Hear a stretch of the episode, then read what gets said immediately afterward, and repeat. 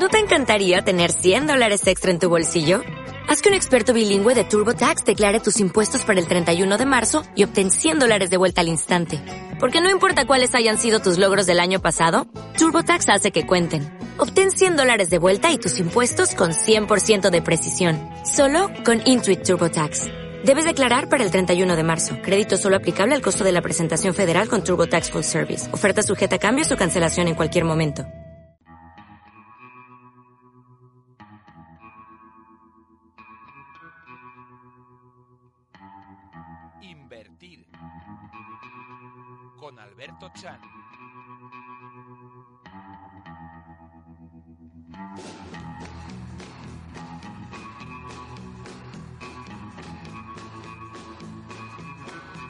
Pues estamos pendientes de la bolsa, de esas palabras de Mario Draghi y también de Alberto Cham, que una semana más vuelve para darnos esos consejos sobre bolsa y sobre mercado.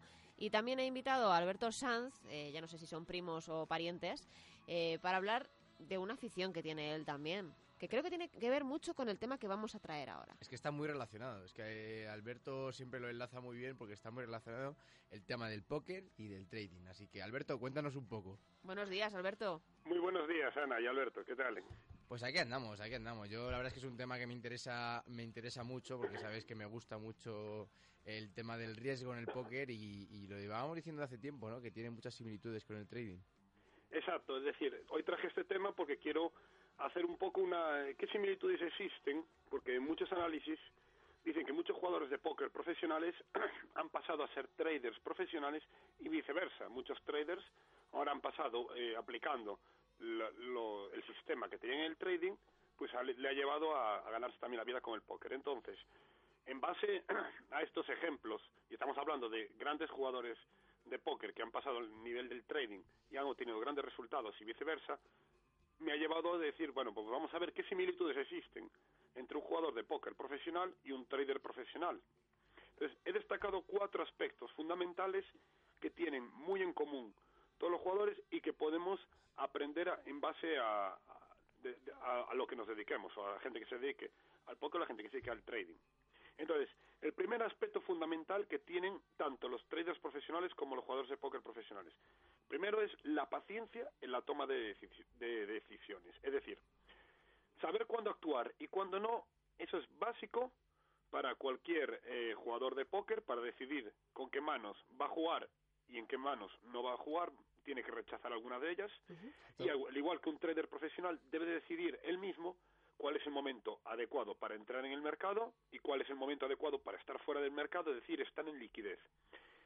Esa decisión de estar dentro o estar fuera, de actuar o no actuar, es lo que nos va a poner la probabilidad a nuestro favor. Es decir, aquí no existe el, azar ni la suerte.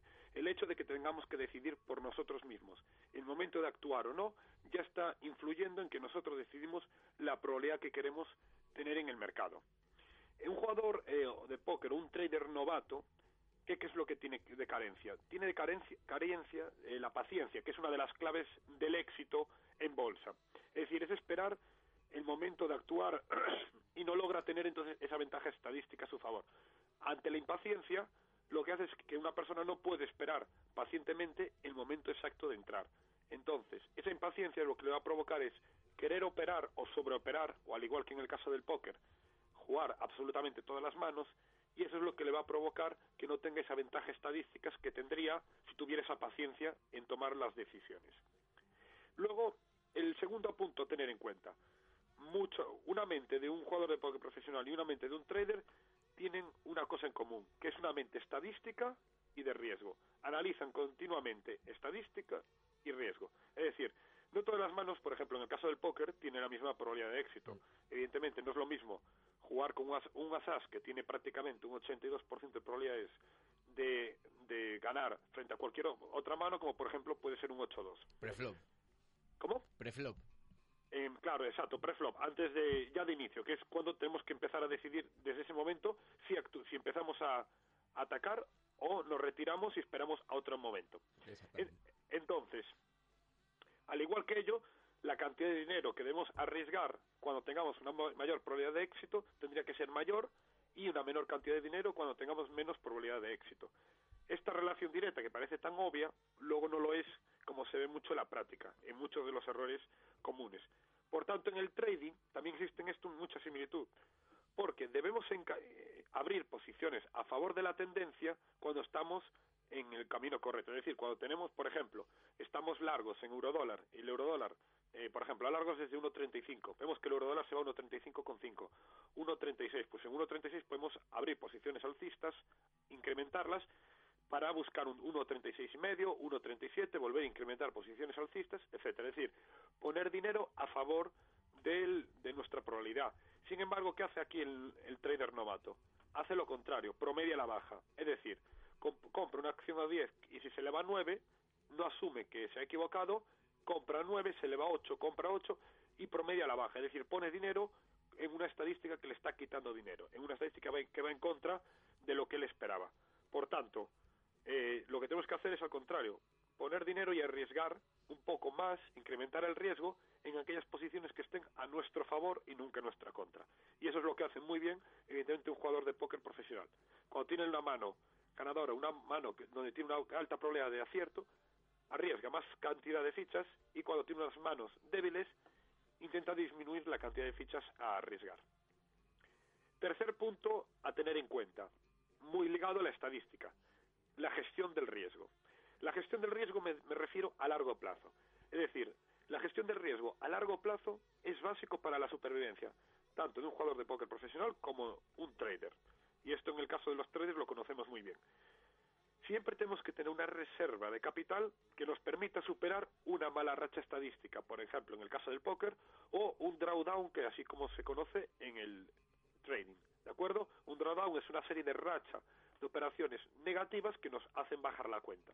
La diferencia es que tanto un jugador eh, de póker profesional o un trader profesional como uno novato va a tener un drawdown siempre.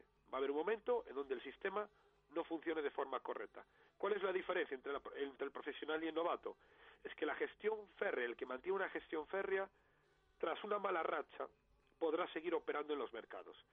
El novato que no tiene una gestión férrea y en a medida que tiene operaciones negativas, en vez de disminuir la cantidad de riesgo en cada operación, se, tiende a incrementar ¿eh? para intentar salvar la situación lo antes posible, pues en ese momento los novatos, al carecer de esa gestión, quedan fuera del mercado, con esa racha negativa o ese drawdown, y luego no tienen capital suficiente para seguir en el mercado. Por tanto, la gestión monetaria es otro de de de las grandes características que hay que tener en cuenta si se quiere tener éxito en el mundo del póker profesional o en el mundo del trading. Y luego la cuarta, el cuarto aspecto que tengo que tener en cuenta, saber cuándo no jugar, ¿vale? Al igual que es muy, bueno la estadística para saber cuándo hay que jugar, también es muy importante saber cuándo no jugar. Y con esto me refiero a lo siguiente. En el póker debemos conocer a nuestros rivales, ¿vale? Estamos sentados en una mesa y al igual como es un juego de habilidad estadística, debemos evitar aquellos jugadores que evidentemente reconozcamos que son superiores a nosotros y tenemos que también reconocer lo que se suele conocer como el primo de la mesa, al jugador débil, eh, que es al que tenemos que atacar, ¿vale? Tenemos que buscar conocer a nosotros cuál es nuestra fortaleza y utilizarla cuando tenemos esa ventaja y retirarnos cuando no tenemos esa ventaja. Al igual que en bolsa, no vemos la cara del operador que tenemos en, eh, en contra de la pantalla, pero sí que debemos aprovechar los errores de los inversores novatos. ¿Y cómo era? Como os expliqué en anteriores programas, tener la opinión contraria, es decir, haciendo lo contrario a lo que hace el inversor novato, que por definición es aquel que pierde a largo plazo, y actuando a favor de los grandes inversores, es decir, imitando, como comenté en el programa anterior, imitando la estrategia del gran tiburón, donde compran zonas de acumulación, zonas de distribución, jugar mucho analizando el VIX, zonas de pánico, zonas de confianza, etcétera, porque la estadística nos dice, fijaros bien qué dato más curioso, que el trading en el trading, un trader profesional, al cabo de su vida, tiene aproximadamente un 36% de operaciones de éxito. Y eso es más que suficiente para obtener beneficios. Y en el póker, aproximadamente entre el 10 y el 15% de las manos de los jugadores que llegan a mesas finales son las manos que tuvieron ganadoras. Por tanto, ante estas probabilidades, tenemos que darnos cuenta de una cosa es muy importante la gestión monetaria, es muy importante cuando capital vamos a arriesgar en ese pequeño eh, probabilidad que es son las manos ganadoras o las operaciones ganadoras y saber muy bien cuándo tenemos que retirarnos porque combinando bien esos factores es lo que nos permite a largo plazo tener un crecimiento exponencial tanto de nuestra cuenta de trading como en nuestro cajero de póker. Yo creo que este, este último punto es el, el más complicado y la gente parece que, que- que lo desconoce, pero es el más complicado del póker. Se creen que, que es siempre ganar y ganar y ganar. Lo- yo creo que lo más complicado es saber cuándo tienes que retirarte. Exacto, es decir, que, cada, que los fallos no nos machaquen el capital y cuando tenemos la mano ganadora, cuando tenemos eh, la tendencia de mercado a favor, ahí es cuando tenemos que incrementar ligeramente el riesgo para poner el capital a favor de nosotros. Bueno, siempre me haces preguntas, Alberto. Hoy te voy a hacer yo a ti una. A Fíjate, ver. fíjate, fíjate. Yo sé que más allá de términos estadísticos, en el póker siempre hay una mano preferida. Yo quiero que me digas cuál es tu mano preferida del póker. Mi, ver, mi mano preferida del póker evidentemente es Asas. Sí, pero aparte de esa, aparte que ya sabemos que ese 82% play-flop eh, tira mucho, pero tiene que haber una por la que tengas debilidad y no sabes por qué, algo inexplicable.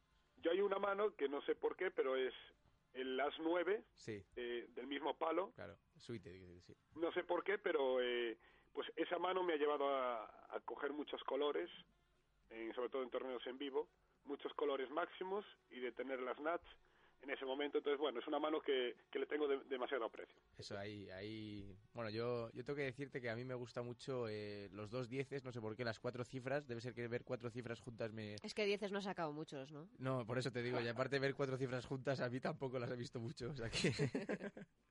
Así que nada, pues ahí, ahí están los términos de póker. Ana, eh, no sé si tú manejas el póker algo y echamos algún día una partida, Alberto, tú y yo.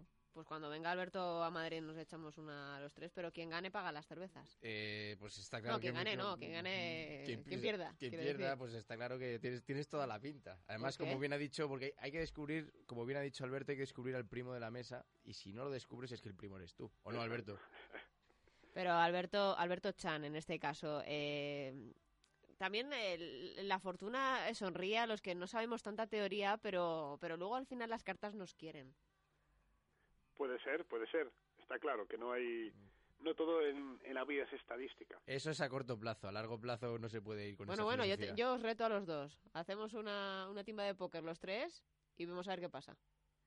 Pues ya acepto, la, acepto el desafío en este. Sí, y bueno, y en, en materia de trading, eso sí que es importante formarse, sí que es importante seguir aprendiendo y teniendo en mente los cursos que, que vas a tener en los próximos días. ¿Dónde te podemos ver, Alberto Chan? Sí, los próximos días va a ser el pasado mañana, este cinco- sábado 5 de abril, en Coruña. Vamos a estar con mi curso avanzado SP500 y petróleo.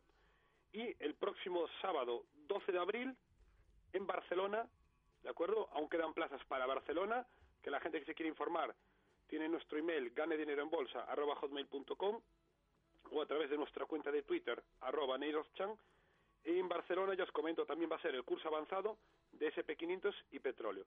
Y también eh, a través de, de ese email, ganedineroenbolsa.hotmail.com, tienen eh, los inversores y todos los traders un nuevo servicio que ponemos ahora en activación, que es el boletín de análisis de oportunidades de inversión, en cuyo boletín vamos a analizar semanalmente las cinco divisas más interesantes para la semana, dos índices y una materia prima, y ese boletín van a recibirlo los suscriptores, todo el mercado analizado, con todas las oportunidades de entrada, oportunidades de salida, zonas de stop, etcétera, y que va a ser una gran guía para que luego, con boletín en mano, el suscriptor pueda operar en, el- en los mercados con una alta fiabilidad de acierto para poder ganar dinero. Bueno, al final para operar al alza o a la baja, entiendo, en cualquiera de ellos.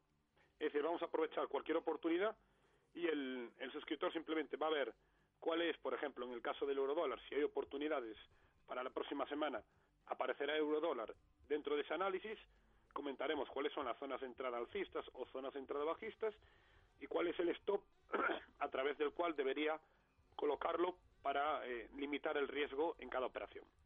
Pues eh, me apunto ese, ese boletín de cinco divisas, dos índices y una materia prima para saber cómo seguir operando en bolsa y también eh, recomendable ese libro de Gane Dinero en Bolsa publicado por Gestión 2000 para seguir aprendiendo cómo operar en los mercados. Seguiremos aprendiendo de eso y queda pendiente ese juego de póker a tres a ver qué, qué sucede. Pues nada, cuando vaya a Madrid ya me pasaré por ahí y tenemos que, que echar una. Eso, nos llamas. Yo te estaré esperando, Alberto. Estupendo, Alberto. Un abrazo.